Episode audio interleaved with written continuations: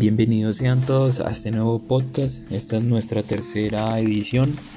Hoy vamos a hablar de cuál es el papel de un ingeniero industrial en procesos de conservación del patrimonio histórico y cultural de la humanidad. Pero antes de hablar de todo esto, yo debo dar una contextualización de por qué el semillero de investigación de biomimética del ITM y el Museo de Ciencias Naturales de La Salle eh, trabajan en conjunto. Bueno, el museo cuenta con ocho colecciones. Tenemos el centro de documentación, zoología, antropología, cerámica alzate, geología, paleontología, historia y botánica.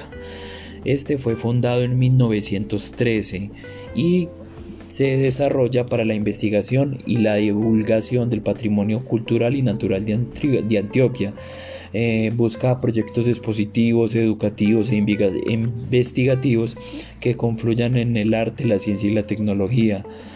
Mm, bueno, ¿qué más les cuento? Les cuento que cuenta con 109 ejemplares muy importantes que ayudaron para encontrar nuevos tipos de especies. Entre estos 109 ejemplares hay un ave, un arácnido, dos serpientes, tres peces y 102 reptiles entre anfibios, ranas y lagartos. Bueno, en los archivos tenemos mm, grupos biológicos de la colección de zoología. Se cuenta con 18.955 ejemplares entre sus diferentes colecciones que está la de ornitología, artrópodos, mamíferos, eh, que son mastología, eh, microorganismos, ictología y herpetología. Eh, todo inicia con un muy bello tocán que tenía, no sé qué fue lo que pasó entre los biólogos y los primeros eh, estudiantes del semillero de biomimética, de los cuales ellos decidieron tomar como, digamos, su objeto inicial o su producto como tal, fue un pequeño tucán. Es un Ramfatos swansoni que por cariño se le llama Rafa. Y entonces, de esta manera que los investigadores de del semillero de biomimética buscan cómo pueden intervenir en procesos de diseño y restauración frente a las piezas de taxidermia. porque Entonces, cuando ellos llegan a los museos, al museo como tal, el que se encuentra en la sede de, de Boston, ellos notan que hay unos problemas generales, pero no en todos. Eh, porque muchos ejemplares manifiestan condiciones entre las cuales sus estructuras hayan colapsado, que hayan alteraciones morfológicas, partes estropeadas por el desgaste temporal, ausencia de componentes y también condiciones específicas como presencia de hongos, confusiones en el almacenamiento con respecto de un, digamos que de un ejemplar con otro. Entonces esto siempre nos plantea que es esa incertidumbre de que muchos especímenes no pueden ser expuestos en las exposiciones por, el estado actual de muchos de, estos, de estos especímenes. Entonces, digamos lo que ahí es donde el diseñador industrial entra, porque hay un contexto en el cual se encuentra el Museo de Ciencias Naturales de La Salle y hay unas restauraciones de ejemplares que se quieren hacer.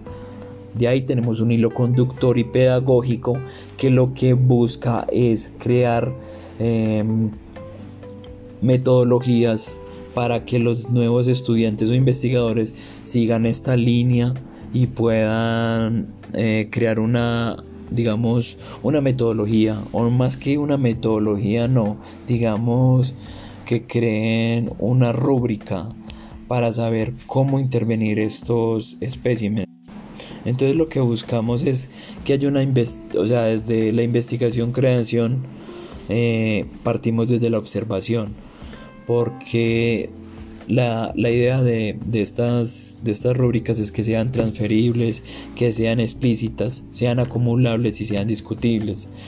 ¿Por qué? Porque de esa manera podemos crear tres momentos en el cual está la contextualización, cuando el creador nutre el contexto y investigación y sustentación. Hay un señalamiento porque hay un momento de la apropiación de la contextualización y la ejecución del contenido como tal, y hay una conformación porque hay unos procesos de, desarrollo. Entonces esto nos lleva a un paralelo entre lo que es un artesano, eh, dígase así, como un taxidermista inicial, y hay un ingeniero industrial que crea estructuras de caminos metodológicos.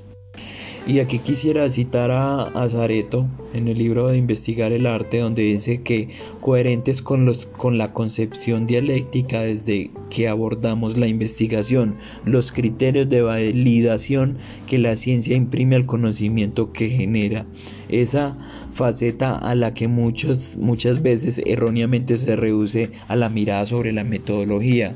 Deben pensarse artículos y, y difícilmente separarse de las instancias que en la misma investigación nos invitan a crear y dar origen a nuevas ideas. Validación y descubrimiento son dos caras de la misma moneda. Solamente los discriminamos en la medida en que los análisis a ello nos obliga, pero en la práctica misma Difícilmente podemos diferenciar acciones que tengan uno u otro objeto exclusivamente.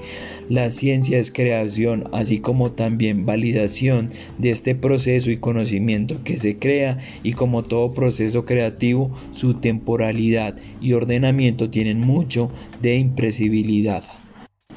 Es aquí que creemos que la creatividad permite al humano afrontar las diversas situaciones de problemáticas a las que, estén a, las que se atañen, porque realmente a veces la función de un diseñador industrial es que es un detodero, pero es precisamente porque nuestra mente ha sido condicionada a ser capaz de ser integral y de poder eh, abarcar esos problemas tan amplios que tiene la naturaleza, pero que se puedan abordar, ¿cierto?